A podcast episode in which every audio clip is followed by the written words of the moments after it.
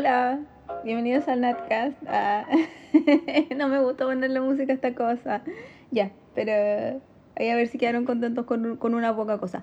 Hola, soy Natalia y este es el episodio número 21 del Natcast. Quiero empezar agradeciéndole a toda la gente maravillosa que escuchó y que comentó el Natcast anterior, porque yo lo grabé así como con muy poca fe. de verdad, como que esto es un capítulo muy random y va a ser muy random la recepción y quizás alguien me comenta como con poca fe, lo reconozco, le tuve poca fe. Y mm, como que, como que fui mala onda en ese sentido. Pero eh, estuvo súper entretenida la conversación en los comentarios en SoundCloud, así que revisen el, el SoundCloud siempre de los podcasts porque de repente eh, los temas prenden y eso pasó con el tema de la semana pasada o del podcast anterior. A mí me encantó, quedé súper, súper, súper contenta. Anduve como en una nube em, de felicidad y buena onda y maravillosidad toda una semana. Así que gracias por eso. Y además, eh, inspiraron, eh, voy a hacer un podcast especial que iba a ser este, pero decidí esperar un poco y quizás para tener participación de ustedes voy a hacer un episodio especial dedicado a la ansiedad, a la depresión y a todas esas cosas así como más mala onda, pero que nadie habla y que necesitamos conversar, yo creo. Así que si tienen, les, hago la invitación ahora que si tienen em, algún comentario sobre eso o alguna pregunta o algún algo, me lo dejen en los comentarios en SoundCloud aquí o me pueden, si les da, la, lata hacerlo así como en público y quieren hacerlo como más en privado, eh, me pueden mandar un mail. Mi mail es meyafe, como Sherita meyafe, meyafemail arroba gmail.com. No me mandan nudes, sí, porque, ¿para qué? Por favor, ya. En este episodio número 21, número 21, les voy a hablar de las teleseries, porque quería hablar de algo así como bien light, bien light, así, uh, eh, el movimiento que hice ahora fue súper estúpido, pero no importa. Eh, algo bien light eh, y cortillo porque eh, en realidad necesitaba algo como para entre, entre esta, de la semana pasada y esta semana y eh, no vaya muy bien como de qué hablar y estaba como medio tupida y se me estaban pasando los días y, y caché que tenía esta lista hecha y el otro día, o sea, hace tiempo ya en realidad, escuché el podcast de, dedicado a machos que hizo el Alfredo Rodríguez en Canal Anfibia. Lean, eh, escuchen los podcasts del Canal Anfibia, son todos súper buenos. Y eh, caché que yo nunca vi machos. Entonces me puse a hacer una lista como de las teleseries que sí había visto, hace cualquier año que no veo teleseries, de machos quizás, de esa época. Em, entonces decidí hacerle un especial a, esta cosa y, como yo hace tiempo que no tengo tele, tengo el aparato pero no está enchufado ni una cuestión, entonces no se ve nada. Em, decidí como, como rememorar de, de, teleseries y, de las pocas que sí como que marcaron eh, mi historia y demás que son sus historias también. Eh, a ver, algunas cosas primero. En mi casa, la tele mandaba a mi abuelita y mi abuelita no veía el canal 7 porque estábamos en dictadura. Entonces, Vitelia, que es el nombre de mi abuelita, eh, Vitelia no veía TVN, veía solo el canal 13. Por lo tanto, yo crecí viendo las teleseries del canal 13.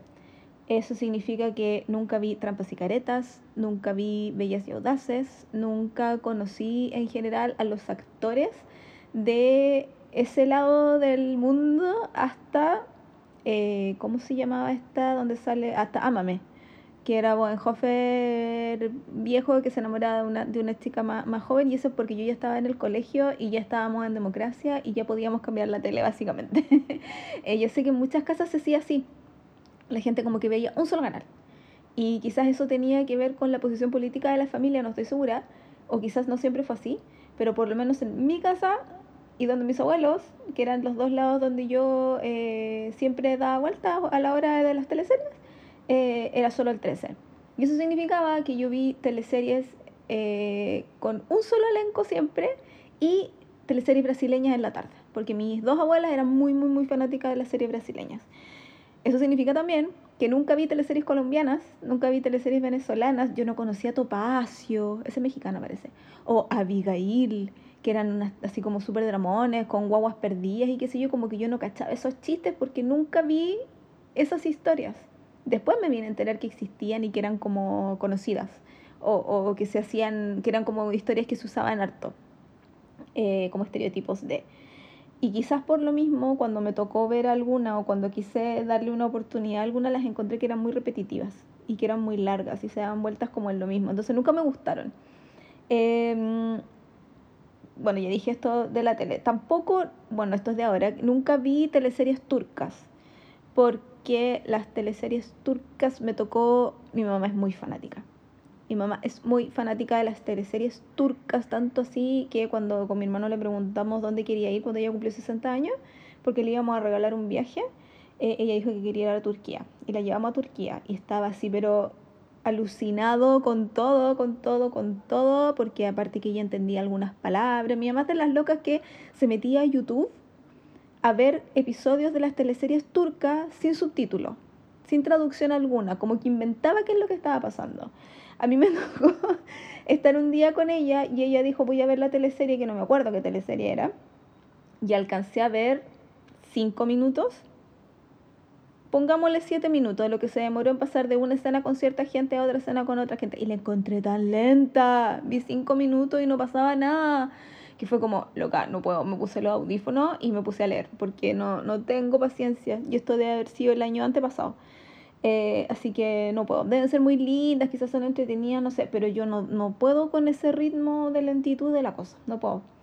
Eh, lo que sí vi, así como hablando de teleseries extranjeras, eh, sin tocar las coreanas, porque ya les dediqué un episodio a, mis dramas hermosos, maravillosos, que este año no he visto ni uno, ni uno solo, pero hoy día vi una foto de uno que ya me entusiasmé y necesito verlo. Pero voy a esperar a que terminen de darlo en Corea para verlo, porque sale un actor que me gusta mucho. Em, sin hablar de esas, eh, yo sí cuando era chica, teleseries como internacionales, eh, veía una teleserie gringa que daban en el canal Sony en la mañana. Entonces cuando yo me despertaba, veía esa teleserie que se llamaba em, The Days of Our Lives, una cosa así, que es una teleserie que lleva como 30 años, o hasta esa época, el 2000, no sé, 5, em, ya llevaba como 30 años al, al, aire, o sea, no sé cuántos episodios, tenía como 3 mil millones de episodios, era una cuestión increíble. Y mm, habían actores que, claro, empezaron jovencitos en la teleserie y como esto seguía pasando y no terminaba nunca, ahora ya eran como los abuelos de los personajes nuevos, es una cuestión muy rara, muy freak. Y mm, yo no sé por qué la veía en realidad, porque era muy... Cuando le hacen burla en las series a las teleseries gringas de que esto de que son súper como que miran a la pantalla y hacen muecas, como cuando Joey Tribbiani en Friends eh, enseñaba a actuar para teleseries, todas esas cosas son de verdad o sea, él exageraba un poco y cuando le tocaba actuar con la Susan Sarandon, que la Susan Sarandon era como eh, súper famosa y, la primera dama de las teleseries así eh, gringa, de verdad son así. Eh, cuando yo veía Days of Our Lives era muy, muy, muy exagerado y, la música y en realidad a mí como que me era muy malo, pero lo veía igual. Y yo ahí en Days of Our Lives conocí a Jensen Ackles, que después se hizo famoso por Supernatural yo lo conocí bebé ahí, era tan chiquitito, y era como el hijo de la protagonista, pero era el hijo como perdido, que volvía eh, a buscar su fortuna, en realidad ni me acuerdo, pero era muy chistoso, y él era muy minazo, minazo, minazo. Ah, y de ahí parece que hizo Dark Angel, y de ahí saltó después a Supernatural. Da lo mismo. Eh, ¿Por qué yo quise incluir esta estupidez que veo? Porque eh, en una de mis comedias más favoritas de la vida, que es la nani, la nani gringa, sí, no la chilena. Em, hay un chiste de esta eh, Niles viendo la teleserie y es una teleserie como mexicana, claro, porque hay Carmencita, ya, eh, muy, muy, muy, muy típica, que dan como en Univisión. Entonces él, obviamente, porque es el mayordomo y tiene toda la tarde, está ahí y flojea, eh, ve la teleserie y llega así, sí parece. Entonces le dice, oh, no le he visto, no sé, en seis meses, ¿qué ha pasado? Ponme al corriente. Y Niles le dice, bueno, siguen en la fiesta de no sé quién. Y es como, bueno, han pasado seis meses, siguen en la fiesta. Y es verdad.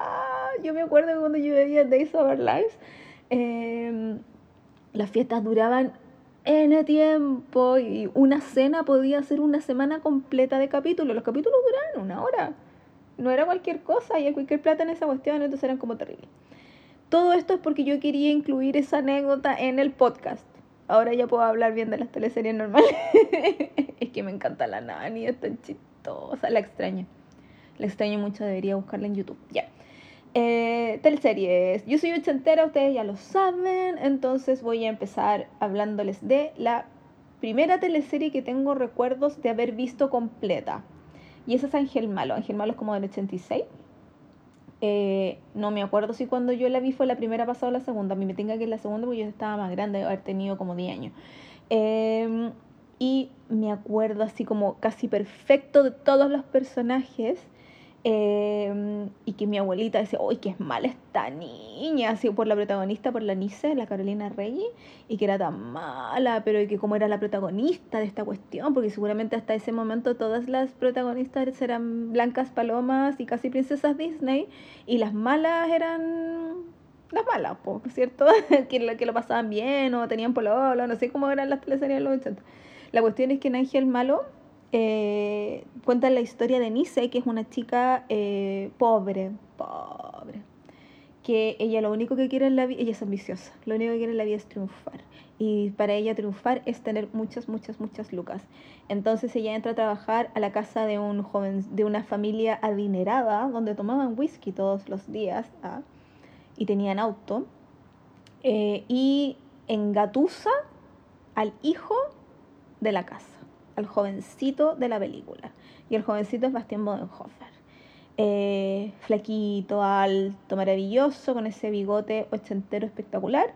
Y no contaban con la astucia de que ella se enamora de él.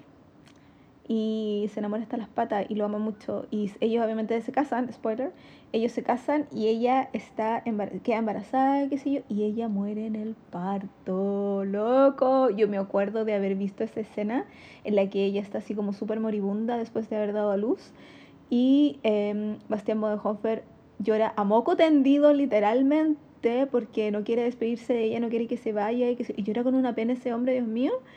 Y yo me acuerdo que se me rompió el corazón se me absolutamente rompió el corazón y yo, llorábamos todos en mi casa. Voy a hacer una excepción con mi hermano porque no tengo recuerdo de haberlo visto a él en la tele, frente a la tele en ese momento, pero por lo menos nosotras tres llorábamos a moco tendido con él. Yo lloraba, pero así, con hipo. Pero ahí yo caché que esa debe haber sido mi primera, mi primer acercamiento a lo que después lo que después en la vida me iba a emocionar o no. Porque yo les he comentado antes que a mí en general las muertes de los personajes no me hacen llorar, no me llegan, no me duele nada. Pero lo que pasa después y cómo reacciona la gente a, esas cosas sí me llegan. Como en Titanic, ¿cachai? Y em, yo me acuerdo que con Ángel Malo, más que llorar cuando Nice se muere, que yo veía a mi abuelita que lloraba y a mi mamá que lloraba, qué sé yo, a mí lo que me dio pena, digamos, o lo que me emocionó es la escena que viene inmediatamente después que es Bodenhofer llegando a la casa, viendo a la niñera de ahora su hijo, o hija, no me acuerdo qué es lo que es la guagua, y cuando él ve a la niñera con el delantal blanco, se acuerda de Nice. Y se acuerda de ella y de todos los momentos felices que tuvieron juntos y yo ahí me hice pedazo llorando. De eso me acuerdo.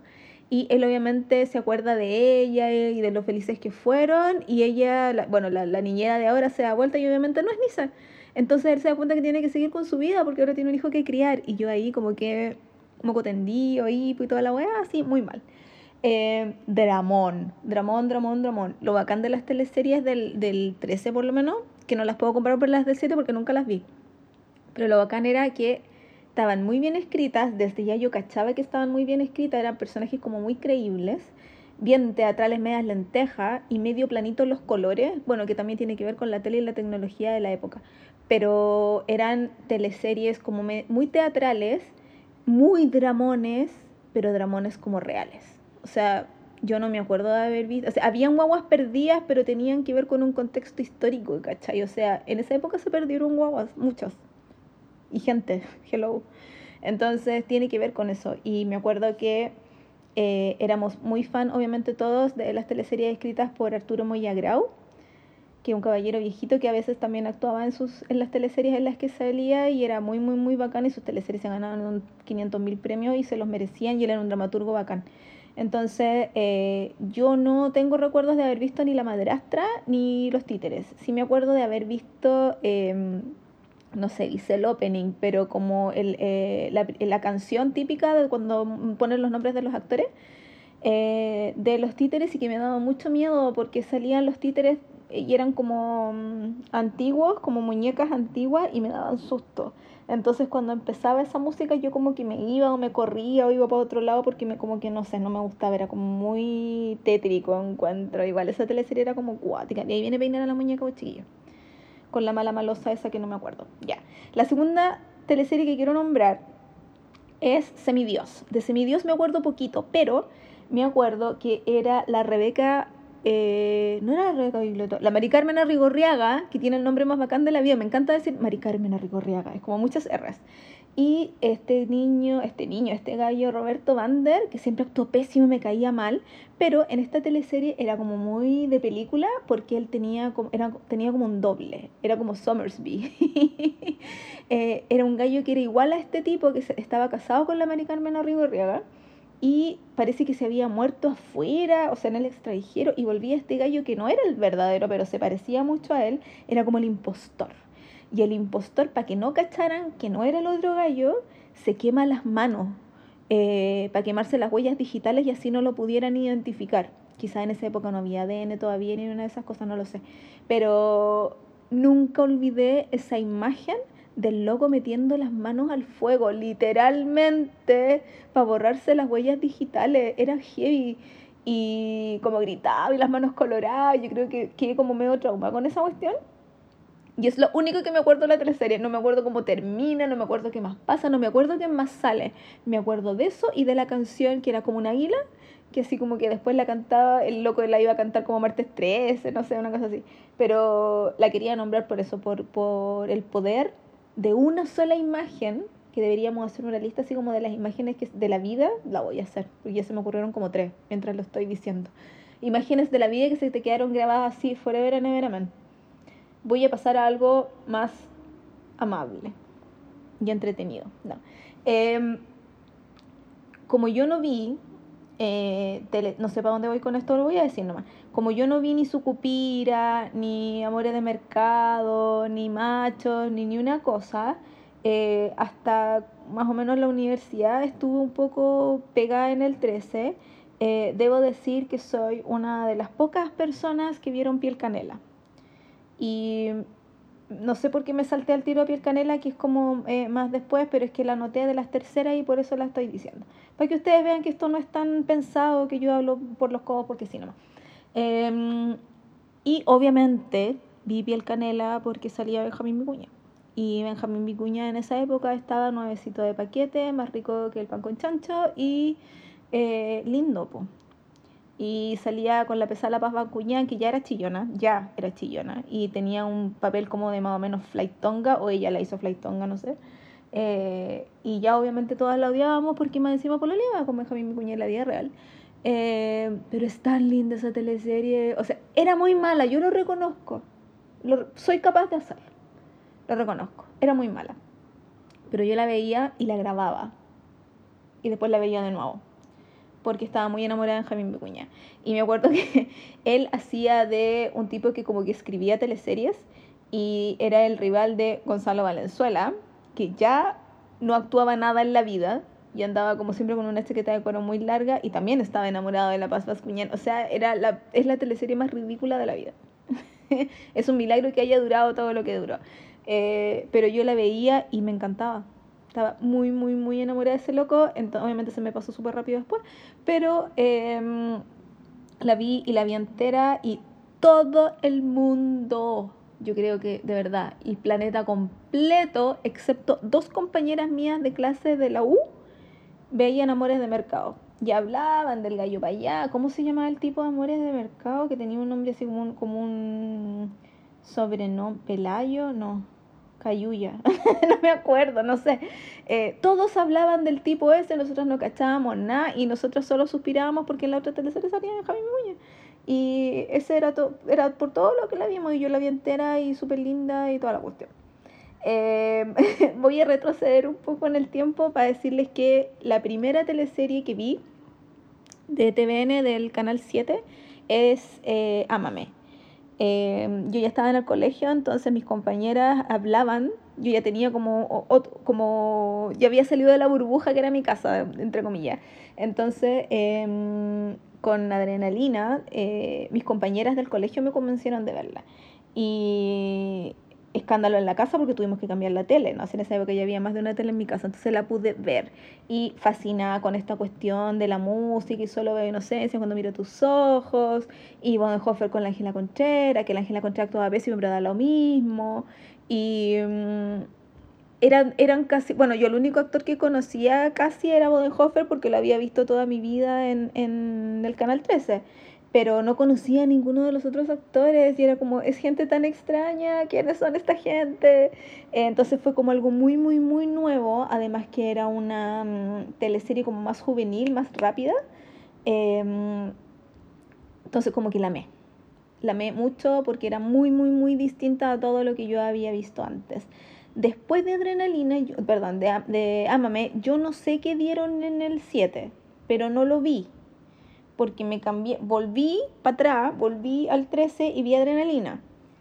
Eh, puede que estén mal mis tiempos y los años porque no los anoté, se me olvidó anotar los años en que dieron todas estas cosas y yo tengo pésima memoria, entonces no sé qué viene antes de qué, pero eh, yo vi adrenalina. Y eh, no, pues adrenalina no es donde van a la casa del J, no sé, pero en adrenalina era porque, ah, claro, porque eran las reinas de la noche y yo tenía una compañera en el colegio que se llamaba Catherine y ella bailaba igual que la Katy Winter.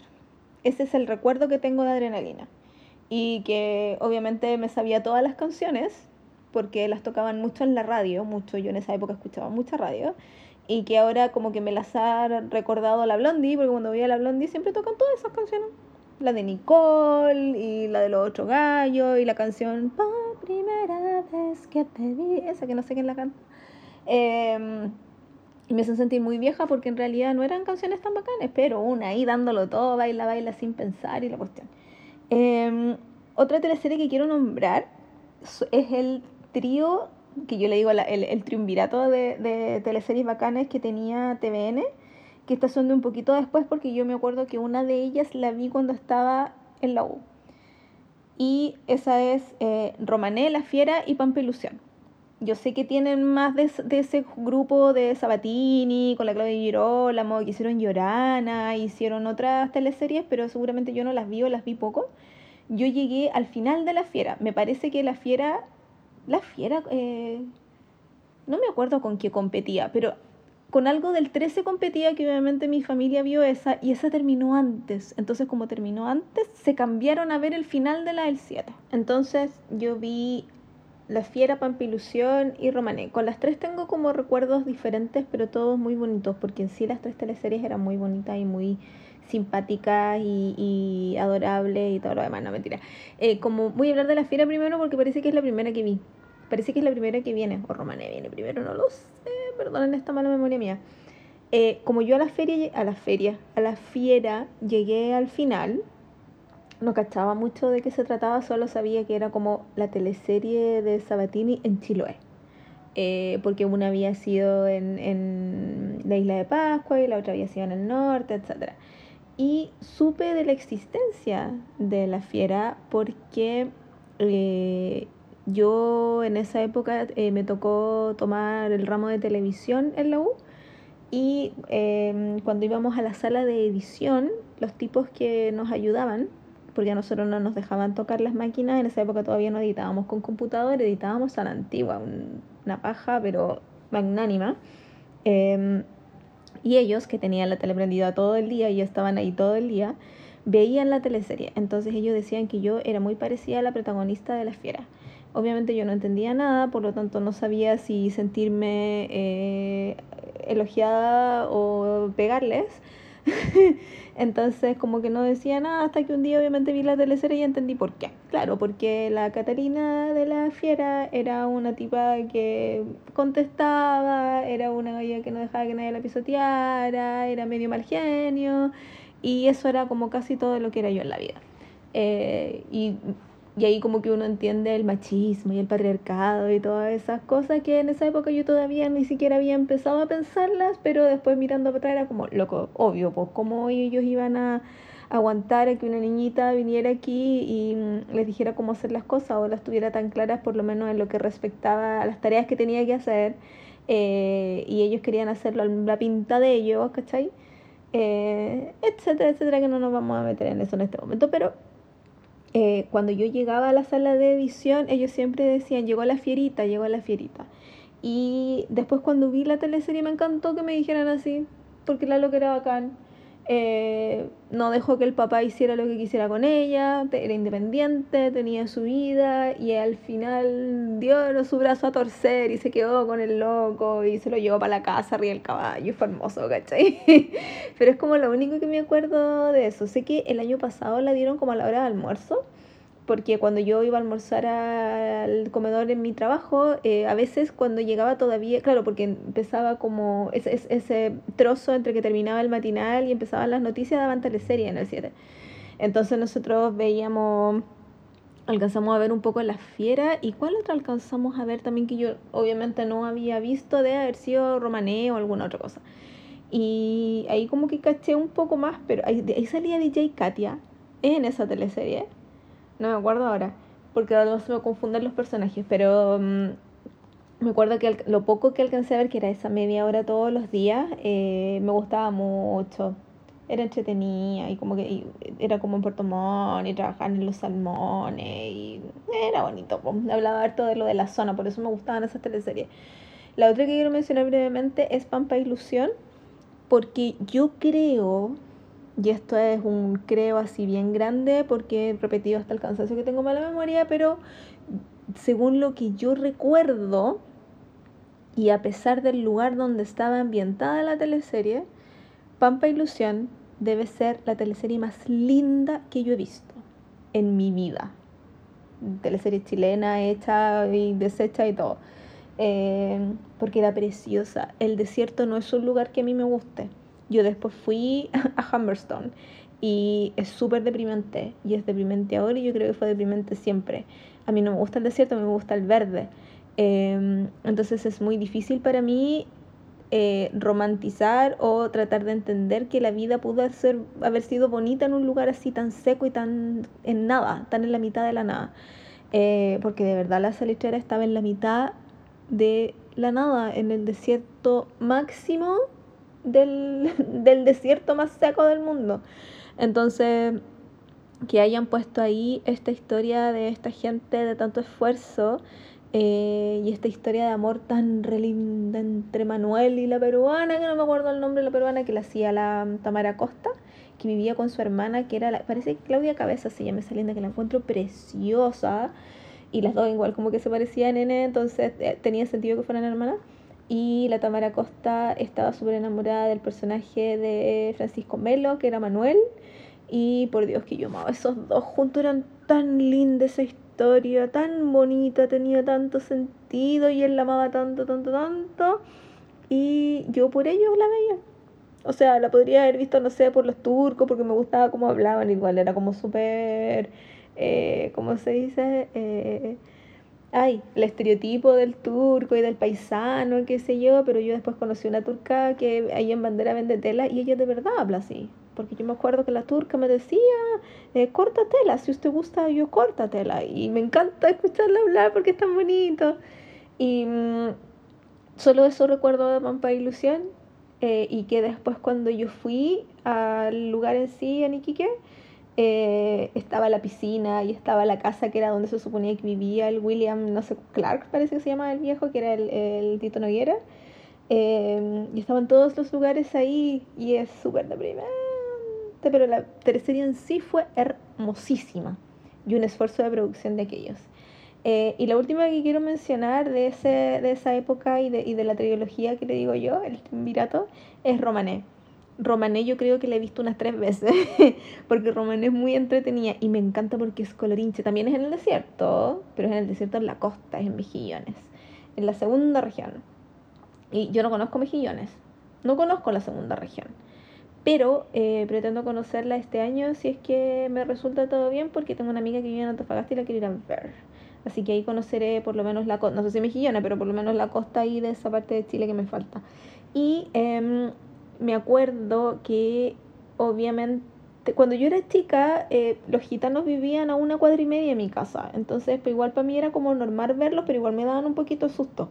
Eh, más que susto ellos de que me fueran a hacer algo, eh, me daba susto como sin saber, por ignorancia o sin querer, faltarles el respeto con alguna cosa que yo dijera o que hiciera y que ellos se enojaran y me tiraran una maldición. Ese era mi miedo. Y todavía es mi miedo. Como que hay gitana yo no me, no me alejo porque, ay, que son gitanas y que, ay, que son idiotas o no sé qué otras cosas se dicen de ella, no tengo idea. Pero ese es el miedo que tengo, que por alguna cosa no les guste como las miro, o que no las mire, no sé, eh, y me tiren una maldición. Me da como pánico. Y eh, yo me acuerdo que cuando era chica igual las, las, veía pasar porque ya vivían muy cerca de mi casa, entonces como que tenía esa conexión con, con la teleserie y me, y me tincó mucho, aparte que siempre me ha gustado mucho la Claudia y Girolamo y era el elenco que yo ya había aprendido a querer llamar con toda la otra teleserie, entonces la vi y pucha la cuestión chito, es que es muy buena, es muy comedia y es comedia bien hecha, ¿cachai? Y con una historia bonita además. Entonces, y esto, y estábamos, nos tenían tan acostumbrados que la Claudia Girolamo siempre se quedaba con el personaje Francisco Reyes y aquí Francisco Reyes era pura, entonces era como, no, la amor imposible la cuestión. Entonces era muy, muy, muy bonito. Eh, y obviamente mi personaje favorito, Hello, era Laszlo California, porque Laszlo California es de los mejores personajes de la vida, de todo, del universo. O sea, si hubiese un Oscar para Laszlo California, te lo tendría 15 así de fácil. Y el loco igual era muy pésimo y se gastaba toda la plata jugando a las cartas, no sé a qué apostaba. Que se me imagino como la versión humana de Juan Carlos Bodoque. Pero me encanta, me encantaba. Y mm, era muy exagerado y la cagaba y después llegaba a la casa pidiendo perdón y era muy chistoso y me gustaban todas las Marías, la María Jacobé, la María Salomé, la María no sé, la María Magdalena, la María no sé cuánto, era muy muy, muy, muy, muy la mamá Pasca, sea, es, muy icónica y mm, por eso se le recuerda tanto y por eso todas las veces que la dan uno termina viendo la posición entretenida y no tenéis, como ya sabéis cómo, cómo va la historia, no necesitáis ver todos los episodios, entonces como entretenido bacán. Quiero nombrar dos teleseries más y ahí se finí. Una es una teleserie brasileña, que yo creo que es la mejor teleserie que he visto en mi vida, punto. Y es una teleserie que daban en la tarde, yo creo que la deben haber dado por ahí, por el 2000, nomás no antes. Eh, es una teleserie que se llamaba Por Amor. Por Amor, era tan hermosa. Era una teleserie ambientada en el presente, porque yo me acuerdo que antes de esa vi una que era de época no me puedo acordar cómo se llamaba esa, pero también era muy linda. Eh, la cuestión es que por amor era, eh, me acuerdo súper poco, pero era de una mujer que tenía una hija. La hija se llamaba Eduarda. Y Eduarda estaba casada con un tipo muy mino, muy mino. Em, y ella estaba embarazada y su mamá también se enamoraba así como por segunda vez en la vida, se casaba también y su mamá también estaba embarazada. Entonces estaban las dos embarazadas. Eh, y en un accidente la hija pierde a la guagua. Algo así era. No, no, no. Las dos eh, van a dar a luz como al mismo tiempo. Y la guagua de la hija eh, muere, nace muerta. Entonces la mamá, por amor, le cede su guagua a la hija. ¿Por qué? Entonces ella como que piensa, yo ya fui feliz con una hija y veo que mi hija está sufriendo y ella quiere tanto ser mamá y entender qué es lo que es vivir la maternidad, que ella renuncia a esta nueva maternidad y le cede su hija a esta, a esta chiquilla. Y obviamente ahí se empieza a desarrollar la historia y el drama, porque es como la abuela, pero en realidad la mamá, está, la chica no tiene idea, parece que el marido de la mamá sí sabía, no me acuerdo, y ahí hay como roces entre ellos. Entre medio me acuerdo que había un doctor que era guapo y que él había estado enamorado toda la vida del Eduardo y el Eduardo obviamente no lo pescaba, era como el, estaba como en el friendzone. Eh, y a mí me gustaba el doctor porque era muy, muy, muy mini. Después lo vi como en 15.000 teleseries más y a la rápida porque mm, eh, era muy minón, ni me acuerdo cómo se llama. Y a mí me gustaba por amor, no porque esto que fuera como dramón, porque sí, me gustaba porque había obviamente una mala, una villana y la villana era una chica que estaba enamorada del marido de la Eduarda. Entonces eh, odiaba, todo, odiaba a la Eduarda y quería hacerle todo mal eh, a ella porque le había quitado el pololo, una cosa así, o al hombre que ella pensaba que era para él. Y esta loca era pero mala, mala, mala, mala, mala, de esas malas así como de cuento de la telenovela, pero no era mala porque sí. Y en general, en todas las otras teleseries que yo había visto hasta ese momento, las malas eran malas porque sí, por envidia quizás. Eh, pero tú no entendías que fueran o sea, porque dónde se, se, les ocurría tanta maldad, de dónde venía tanta maldad, de dónde venía ese impulso de hacerle el mal a los demás, el ser insensible, que no le importara el resto, la falta de empatía. Todas esas cosas en esta teleserie sí estaban explicadas. Y eso hacía que fuera tan más interesante ver a esta Gaia, porque uno trataba de entenderla. No era mala porque sí, no era mala con todo el mundo. Eh, era cruel, y era mala, entre comillas, con ella, solamente con la Eduarda, porque ese era el objeto que evitaba que ella fuera feliz, porque en su cabeza, obviamente, si esta chiquilla no estaba, ella iba a ser súper feliz con el otro tipo, que no me acuerdo cómo se llama. Y eh, era súper triste igual porque esta tipa era, era muy linda, tenía dinero, eh, era inteligente. Obviamente para hacer tanta maldad tenía que ser inteligente. Pero mm, estaba tan, tan concentrada en eso que no cachaba que tenía una familia que la amaba, que la vida sigue, que su loco no te pesca loca, hay millones de otros peces en el mar. Eh, como que la otra gente trataba de decirle esas cosas y ella no escuchaba. Y era súper triste igual porque los papás de ella eran gente súper buena, eran gente súper bacana y entretenida y chistosa. Me acuerdo que la mamá de ella eh, tenía un pug y debe haber sido de los primeros pugs que yo vi así como en la vida, en la tele igual. Y eh, la, el, pug era una, una, perrita porque se llamaba Inés. Y ella andaba con Inés para todos lados y la vestía. Y al final, me acuerdo que en el último episodio casaba a Inés con carruaje y, y vestido y cura con otro pug. Y el otro pug llegaba así como de smoking. O sea, ese tipo de persona eh, igual estaba medio chala la señora, pero era, no era mala, era como de esas millonarias que lo único que hicieron en la vida fue casarse para tener un hijo y ser la esposa ideal y perfecta. Y le sale esta hija medio traumada, deprimida, esquizofrénica, no sé. Eh, porque igual estaba muy loca la galla. Em, y que no puede controlarla porque en realidad nunca se, se interiorizó en la educación de ella, la dejó ser, dejó que fuera un pajarito qué sé yo, por ahí, y que siempre, eh, mimada, que siempre lograba lo que quería, y por eso la otra, claro, no tuvo a esta persona que quería más que nada en el mundo, que quería tener, porque eso no es amor, es obsesión, eh, y por eso fue dejando la cagada porque no le dieron nada al gusto.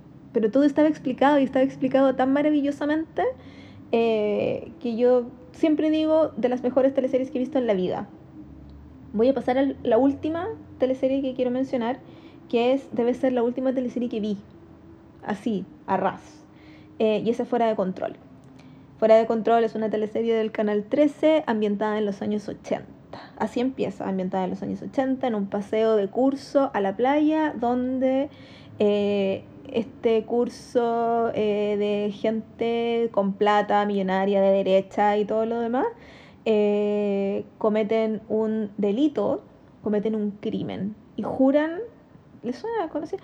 Y juran, eh, hacen como un pacto de silencio. Entonces la, la, acción después se traslada a 10 años después, 15 años después y las consecuencias que tiene eh, ese crimen que cometieron, el silencio que juraron tener y cómo han cambiado ellos como personas, cómo han madurado con ese conocimiento y sus relaciones eh, entre los que siguen siendo amigos y entre los que ya no son amigos. Eh, yo creo que fuera de control me marcó de una manera así, pero increíble. De hecho, eh, yo por eso soy Mellafe, como que en las redes sociales fui Mellafe por mucho, mucho tiempo. Yo me cambié el nombre en Twitter el año pasado nomás, eh, porque yo me acuerdo que imitaba a la Sarita Mellafe muy, muy bien. Y en el colegio. Y el personaje de la, de la... Mm, ¿Cómo se llama ella? ¡Ah! Se me olvidó el nombre. Eh, de, de, la Cerita Millafe era mala, pero hasta yo no sé por qué era tan mala esa mujer.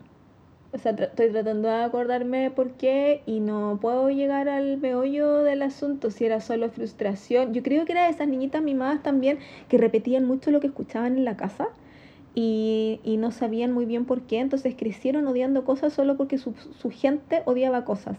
Se me quedó pegada esa frase de eh, la Sarita Millafe cuando todavía estaban en los 80 y estaban como en la playa eh, un día en el paseo de curso y llegan esto, esta gente que vivía ahí en la playa, entonces obviamente eran más pobres y eh, al, a la amiga de ella le gustó un chiquillo que eran compañeros de curso, parece, pero también era como de, de, los pobrecitos.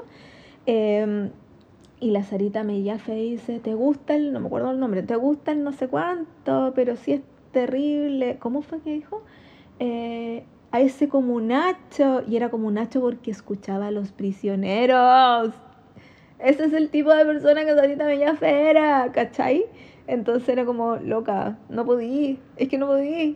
Era pésima y trataba pésimo al que después era su pololo y después era su marido. Y yo creo que la Sarita Mellafe siempre estuvo como súper enamorada del Axel Schumacher y, y como Schumacher nunca la pescó, eh, era peor aún en realidad no me acuerdo en qué terminaban esos, esos personajes, pero eh, estaba también escrita, aunque le copiaron hartas escenas a otras películas y a otras series y ya se robó un montón de cuestiones, ahí no me vengan con cosas. Yo casi grité cuando los veo en la bencinera bailando My Sharona, ¿cachai? Y era como, loco, eso es de Reality Bites, eso no se toca, es sagrado. Y ahí estaba la tonta de la Mellafe con la otra, con la Javiera Contador, que yo en esa época encontraba que actuaba pésimo. Eh, y ahí, en la bencinera, bailando a la Winona Ryder, loco, no. Em, también tenía una banda sonora buenísima y, y, como que todas las actuaciones eran, eran muy bacanes y era un dramón muy de aquellos. Y parece que eso también compitió así como con su cupira o con algo muy, muy, muy bacán del, del Canal 7 que no todo el mundo la vio. O parece que esa fue con Amor de Mercado, no me acuerdo pero compitió con algo así como muy heavy, pero yo así como abanderada con fuera de control, así muy, muy, muy fuerte. Y encuentro que era súper, súper, súper buena. Paulina Urrutia, me acordé. Bien, Natalia, yes. Eh, seca la salida Mellafe. O sea, pésima persona, horrible, horrenda, eh, terrible facha, pero muy buen personaje. Me gusta que los malos sean malos con razón eh, o con un algo, no importa que no tenga sentido, pero que les dé forma y que sean interesantes, no que sean malos por ser malos y que hagan hueá. eh, así que bueno, me, me, gustó mucho, mucho fuera de control. No creo que la volvería a ver, como porque no quiero que se me caiga del pedestal en la que la tengo, pero eh, me acuerdo que fue muy, muy, muy heavy verla. Y creo que desde ese entonces que no, no veo teleseries, porque como dije, yo nunca vi machos. Eh, solo sé que Machos existió porque todo el mundo la veía y yo cuando dieron Machos me fui de intercambio. Entonces por eso no la vi. Eh, ya había empezado cuando me fui y me acuerdo que yo estaba en Canadá cuando dieron el último episodio. Y me acuerdo de ese día porque fue el día que le dije al chiquillo que me gustaba, que me gustaba porque le fui a contar a mi, a mi compañera que, con la que fui desde acá, digamos, mi compañera de curso chilena, y ella estaba como muy ocupada viendo el final de Machos, entonces no me pescó. Súper buena onda ella. Eh, entonces como que siempre eh, cuando me acuerdo de Machos me acuerdo de eso. como una memoria, una pequeña memoria de, eh, de tonteras que pasan en la vida real. Ya, ese es el episodio del día de hoy. Recuerden que el próximo episodio va a estar dedicado a la ansiedad y la depresión.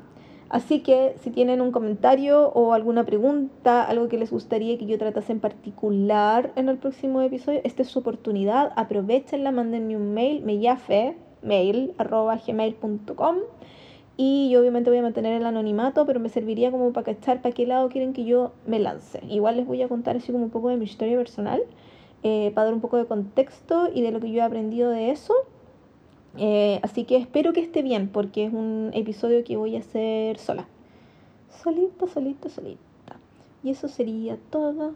Que estén muy bien. Pásenlo bien el fin de. Y eso.